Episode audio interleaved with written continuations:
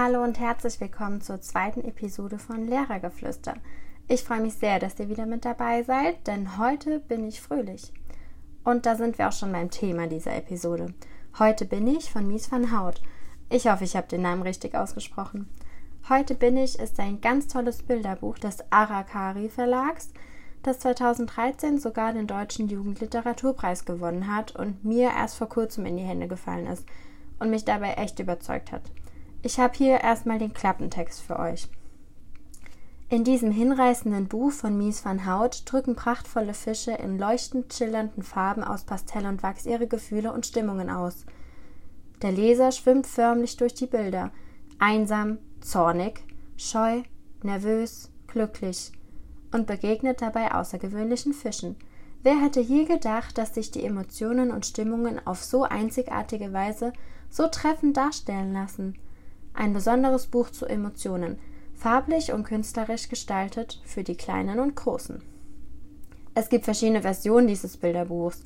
Und zwar ein großes, das ist circa in DIN A4 mit Hardcover und auch relativ dicken Seiten.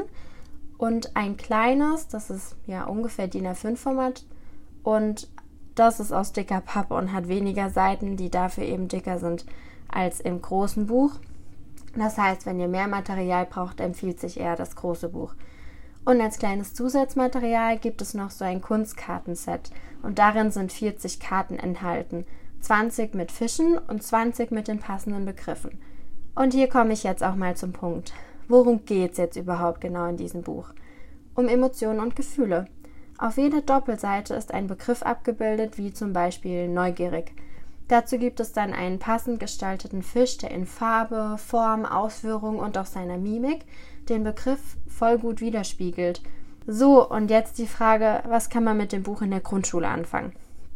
Also, ich habe das mal mit meiner Bilderbuch AG mit Zweit- und Drittklässlern durchgenommen, um literarisches Lernen nach Spinner zu fördern. Und zwar ging es mit einem Bild eines Fisches los, ohne den Begriff dazu zu zeigen. Also ein stiller Impuls. Kennt man ja. Die Kinder haben sofort etwas dazu gesagt. Erst einmal das Bild beschrieben und dann Mutmaßungen angestellt, worum es gehen könnte und was mit diesem Fisch gerade passiert. Und irgendwann sind sie darauf gekommen, dass er ein bestimmtes Gefühl ausdrückt, durch seine Gestaltung mit Farbe und Mimik.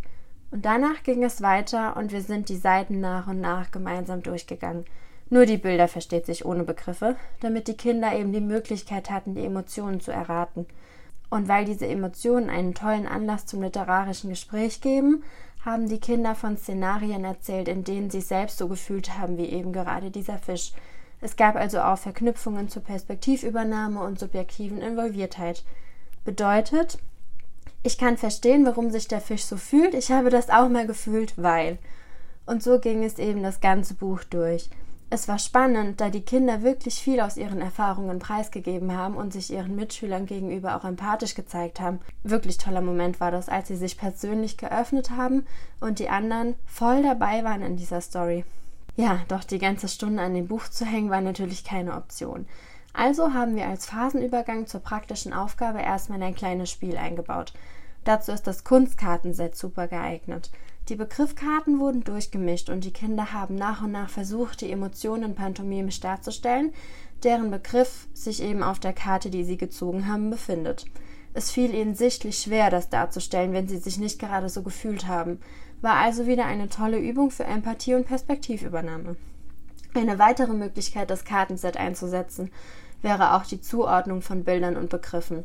Also man nimmt entweder die Bildkarten und lässt die Begriffe von den Kindern zuordnen und begründen, wieso sie genau das jetzt so gewählt haben, oder eben andersrum, dass man die Fische zu den Begriffen zuordnet. Und wie schon gesagt, habe ich das Pantomime-Spiel als Phasenübergang benutzt. Ich finde es immer ganz gut, zwischendrin ein bisschen Bewegung einzubauen, damit die Kinder sich kurz auspowern können und körperlich aktiv sind. Nach dem Spiel hatten sie die Aufgabe, sich zu überlegen, wie sie sich heute fühlen. Also wie der Buchtitel Heute bin ich. Hm, zum Beispiel glücklich. Das haben sie auf eine leere Seite geschrieben und dazu ihren Fisch gestaltet. Dabei haben sie besonders auf den Ausdruck, also die Mimik des Fisches geachtet, auch auf seine Gestaltung in Bezug auf die Farbe, die Stärke der Linien, den Schwung und so weiter. Es sind ganz tolle Kunstwerke dabei entstanden, die die Emotionen der Kinder wirklich voll gut wiedergespiegelt haben. Wenn sie Lust hatten, konnten sie am Ende ihren Fisch vorstellen und erzählen, wieso sie sich heute so fühlen, wie sie es dargestellt haben. nachdem die anderen Kinder erraten haben, welches Gefühl der Fisch darstellt. Es war eine ganz tolle Erfahrung, weil die Kinder sich nicht gegenseitig wegen ihren Emotionen ausgelacht haben, sondern echt super neugierig auf die Geschichten der anderen waren und viele das eben schon selbst erlebt haben, was die anderen erzählt hatten. Deshalb würde ich die Stunde auch immer wieder so gestalten und das Buch Heute bin ich von Mies van Hout einfach aus Überzeugung empfehlen. Wenn ihr selbst damit schon Erfahrungen gemacht habt, bin ich natürlich super neugierig, wie das bei euch war und wie ihr das Buch eingesetzt habt und auch mit welcher Klassenstufe. Dazu einfach gerne unter den Kontaktdaten, die ihr in der Beschreibung findet, eine Nachricht schreiben. Ich freue mich echt drauf. Und ja, das war's auch schon für die Episode. Kurz und knackiger Praxiseinblick. Also, wenn es euch gefallen hat, würde ich mich natürlich darüber freuen, wenn ihr nächstes Mal wieder einschaltet.